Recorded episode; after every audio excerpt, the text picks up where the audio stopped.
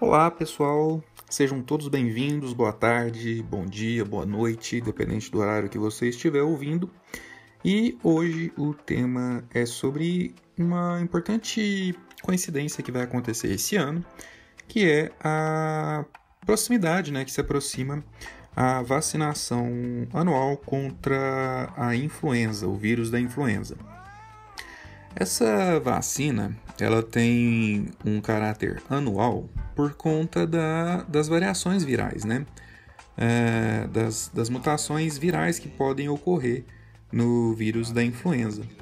E por isso é preciso que se fique atualizando né, a vacinação, a proteção contra esse é, patógeno. É, a vacinação esse ano ela vai acontecer agora em abril, abril de 2021. E o que vai acontecer pode ser que coincida alguma, algumas pessoas, né, uh, com a vacinação para o novo coronavírus. Uh, para alguns grupos pode ser que coincida as datas, né? E dessa forma está, estão sendo recomendados, né, que sejam respeitados o intervalo entre pelo menos 14 dias entre a vacinação do coronavírus e a vacinação do vírus influenza. Isso por quê? Porque ainda não, não tem. É, como a Covid-19 é uma doença muito recente e as, as suas vacinas usadas ainda também são muito recentes, né? É, e muitas delas estão na fase 4 de avaliação é, ainda não, não, não se pode afirmar né, com tanta certeza se vai existir alguma interferência de uma sobre a outra.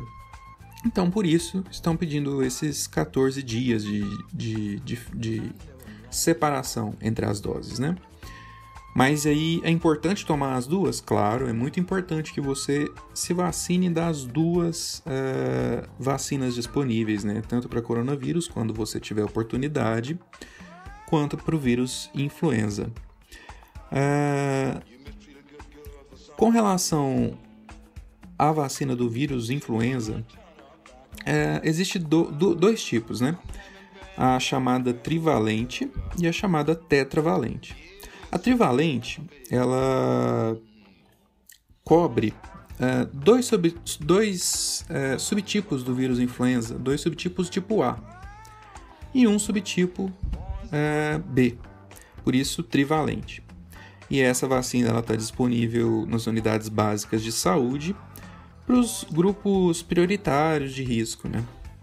E depois é, vai se disseminando por toda a população, bem como nos serviços particulares.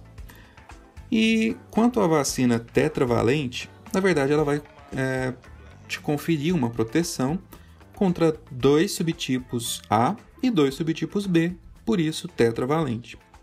A tetravalente ela está disponível somente nos serviços privados de vacinação, para serviços privados de saúde, né? Bom, é isso. Acompanhe os nossos outros podcasts para se manter atualizado sobre diferentes temas.